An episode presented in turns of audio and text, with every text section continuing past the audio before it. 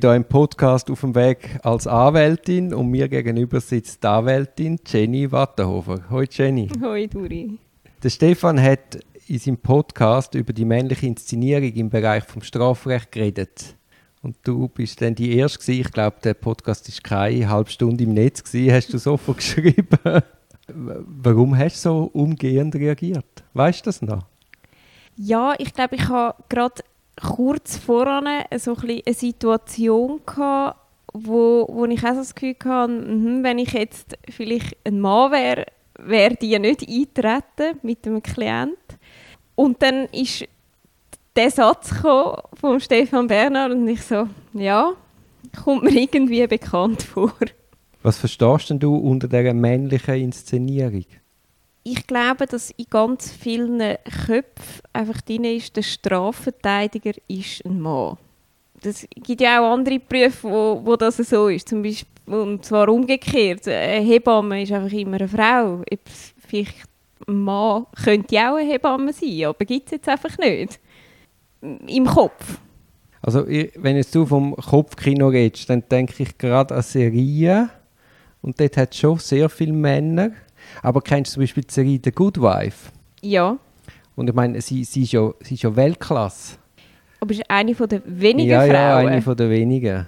Wo, wo dann, und ich sage auch nicht, dass es Anwälte per se nicht als Frauen gibt, sondern im Bereich Strafrecht, glaube ich, ist es schon eher der Mann. Und dann gibt es einen Spin-off von The Good Wife, das heißt The Good Fight. Und dort ist dann die Anwaltskanzlei nur noch weiblich prägt. Okay. Also sie haben dann glaube ich noch einen Mann, aber Power, Power Ladies mhm. rocken da äh, Polizeifälle gegen den, gegen den amerikanischen Staat. Da ja. musst du mal schauen. Ja, gut. Jetzt in deiner Antwort vorher hast du dich bezogen auf, auf einen Klient. Ja. Also der Umgang Anwältin-Klient. findest du den generell oder hast du das Gefühl, er ist generell schwieriger als Frau, weil einfach Klientel zu 98% männlich ist? Ich glaube nicht, dass es generell schwierig ist. Es gibt einfach immer wieder mal einen Fall, wo ein Klient so eine gewisse Grundskepsis hat in einer Frau gegenüber, wo er, glaube ich, in einem Mann gegenüber nicht hat. Und wie merkst du denn das? Er, manchmal kommt dann irgendwie so eine Rückfrage, ja, trauen Sie sich das dann zu? Wo ich dann so sage, ja, ja, eigentlich schon, sonst wäre ich, glaube nicht da. Und bei Männern, äh, wir haben auch Männer im Büro, die Anwalt sind und die haben das Problem weniger. als das, was ich so mitbekomme. Aber vielleicht liegt es auch am Umgang als Mann mit so Sachen. Ja. Also weißt, ich meine, ich meine, es ist ja immer, also du wirst gerufen an einem Fall, der Klient will vielleicht nicht einmal einen Anwalt, auf einmal stehst du in der Zelle, dass da Vorbehalt besteht, ist ja verständlich. Das ist so und das finde ich ist auch absolut normal. Also ich wüsste jetzt auch nicht, wenn ich in der Untersuchungshaft wäre oder in der Abstandszelle und nachher kommt irgendwie eine äh, junge Dame und will ihr jetzt das Leben retten. Ja, weiß jetzt auch nicht, ob ich dann nicht vielleicht auch eine gewisse Grundskepsis hätte. Ist wahrscheinlich auch natürlich. Aber es ist spannend, dass die Grundskepsis nur bei der Frau auftritt und nicht beim Mann, weil es könnte ja auch gerade dort sein. Ich bin mir nicht ganz so sicher, ob das stimmt. Also es gibt ja, es gibt ja auch Kollegen in unserem Metier, die relativ wenig Mandat haben und die Klienten auch immer wieder abspringen. Mhm. Und das ist ja genau das, was du sagst. Das sind dann Vorbehälte, das ist, hat auch etwas mit der Ausstrahlung zu tun, mit dem Auftritt an sich. Aber ja. es kann schon sein, dass der erste Eindruck, eben, es kommt jetzt da eine junge Frau, ist, ist wahrscheinlich ist nicht das, das klassische Bild, das man vor Augen hat und darum ist es vielleicht als Frau wirklich schwieriger im ersten Augenblick? Ich glaube, es ist häufig auch kein Problem.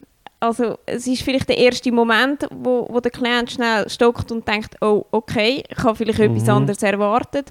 Und du kannst das ja dann sehr schnell auflösen. auflösen und sagen, hey, ist alles gut, wir haben das im Griff und wir machen das jetzt. Aber ich finde den ersten Moment noch spannend, dass der eben schon zum Teil einfach vielleicht auch unterbewusst eintreten tut. Merkst du dann auch Vorbehalt gegenüber der Polizei? Dir gegenüber? Der Anwältin gegenüber? Nein. Oder im Gegenteil? Nein, im Gegenteil. Mit der Polizei ist das, das ist immer sehr freundlich und äh, ja, gerade, ich glaube als Frau, ja, wenn du dann nicht bist und dann äh, vielleicht sogar noch eher positiv, weil wenn der Mann kommt, dann ist eher so ein bisschen das, Gückelkampf. ja, ich kann es jetzt nicht so sagen. ja, danke. Und bei der Frau ist das nicht. Gut, äh, zumindest im Kanton Zürich hast du auch sehr viel mit Polizistinnen zu tun. Ja. Und da merke ich halt jetzt keinen Unterschied, ob Mann oder Frau. Natürlich menschelt aber ich Äh. glaube nicht, dass das an Geschlechter hängt. Nein, das ist Wie ist es bei der Staatsanwaltschaft? Dort hast du natürlich sehr viele Frauen. Das ist nicht das Problem. Das ist schon krass. Als ich angefangen habe zu arbeiten, hat hat fast keine Frauen, also keine, fast keine, aber es hat deutlich weniger Frauen gehabt als Männer. Und das hat ja in den letzten 20 Jahren komplett gekehrt. Ich glaube halt, an und für sich Strafrecht ist etwas, wo viele Frauen sehr, sehr interessant finden zum Arbeiten. Vom, von der Materie her. Und der Beruf als Staatsanwalt ist einfach besser vereinbar mit, wenn du Familienplanung hast und Kinder willst haben und als wenn du als Strafverteidiger Anwalt auf ist schwierig. Ja, ja. Und bei den Gerichten? bei dem Gericht merke ich eigentlich nichts, aber es ist halt auch ganz eine andere Situation. Es ist, dort kommst du an und du machst deinen Job und fürs Gericht ist es egal, ob du ein Mann oder eine Frau bist, du musst einfach liefern. Und wie ist der Umgang mit unseren lieben Kollegen? Also mit den Co-Verteidigern, mit den Privatklägern, oder sagen wir mal Co-Verteidiger? Also es ist schon, ich glaube, als Frau kommst du dann schon in die Situation, wo dir äh, so die gestandenen Herren wollen sagen, wie alles funktioniert und dass sie ja alles besser wissen und wo es vielleicht bei einem Mann zurückhaltender wäre. Und wie reagierst du dann? Ja, äh, im ersten Moment regt es mich dann ein bisschen auf und dann muss ich mir sagen, komm, weißt du was, ich mache jetzt einfach meinen Job und ich mache den so, wie ich ihn will machen und du, ich glaube, du darfst dich einfach von dem nicht beeindrucken lassen, weil dann zeigst du eigentlich gerade das, was ein anderer provozieren damit. Und du zeigst auch eine gewisse Verletzlichkeit, die der andere ja darauf anspielt. Das verstehe ich jetzt nicht ganz. Ich glaube, als der Co-Verteidiger Mann würde ja dann kommen und dich so ein bisschen als die weiche Frau darstellen Aber der Co-Verteidiger hat ja gar kein Interesse, dich schlecht zu machen. Ja, es kommt darauf an, wenn er dich aus dem amtlichen Mandat raus Ach will so, drücken meinst dann...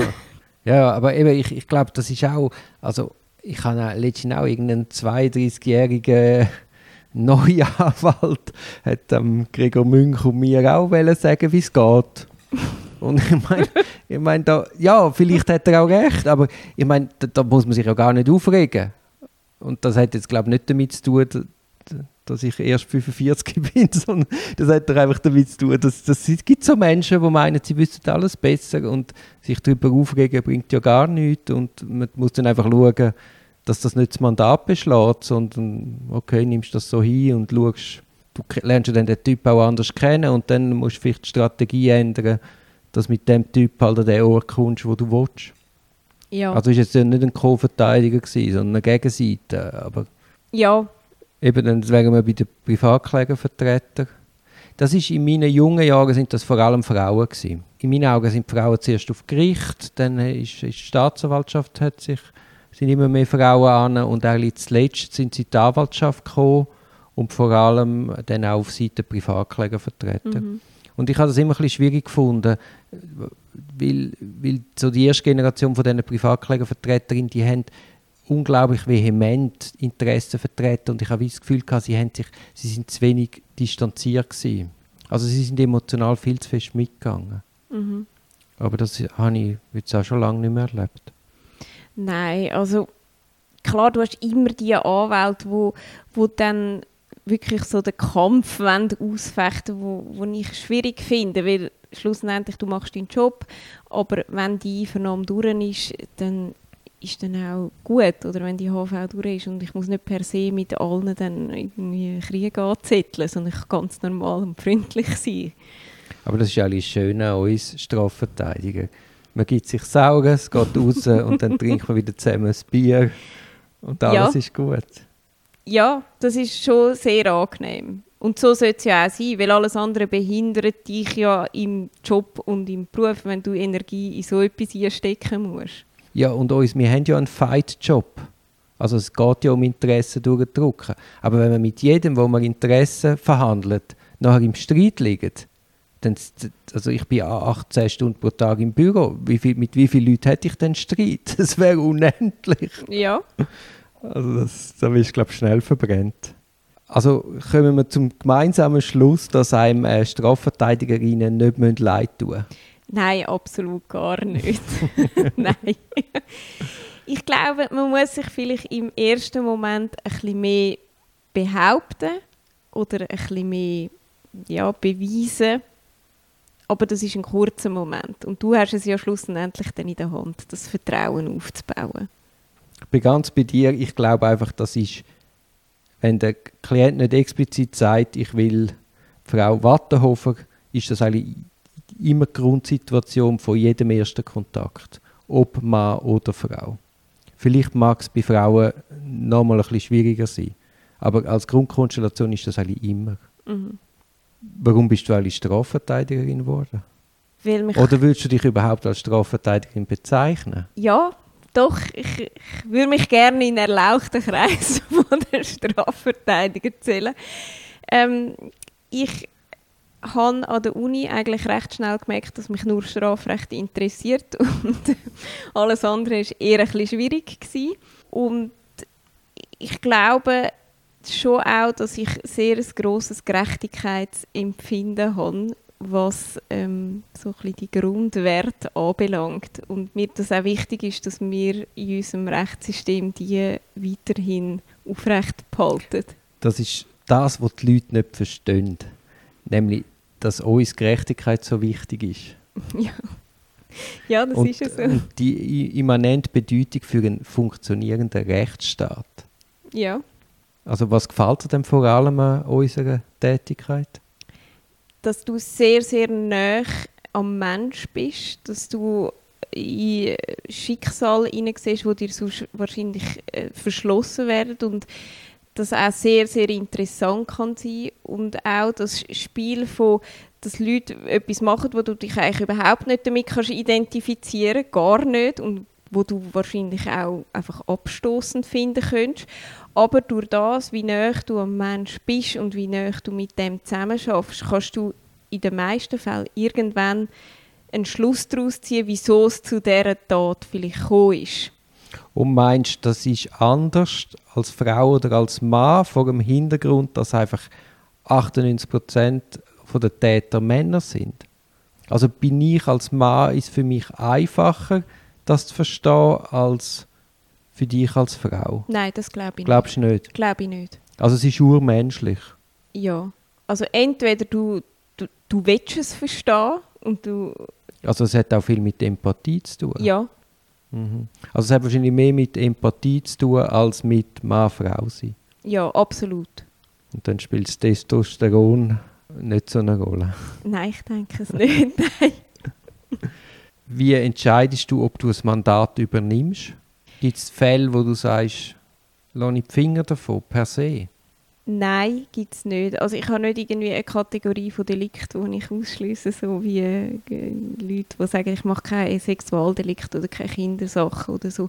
Finde ich nicht. Ich finde, das ist auch, wenn du das machst, dann solltest du kein Strafrecht machen, weil dann hast du schon ein Problem damit, dass du bei gewissen Sachen dich nicht mehr hinter den Klienten kann stellen Und darum, Kategorien von Delikt habe ich nicht, wo ich sage, übernehme ich keine Verteidigung.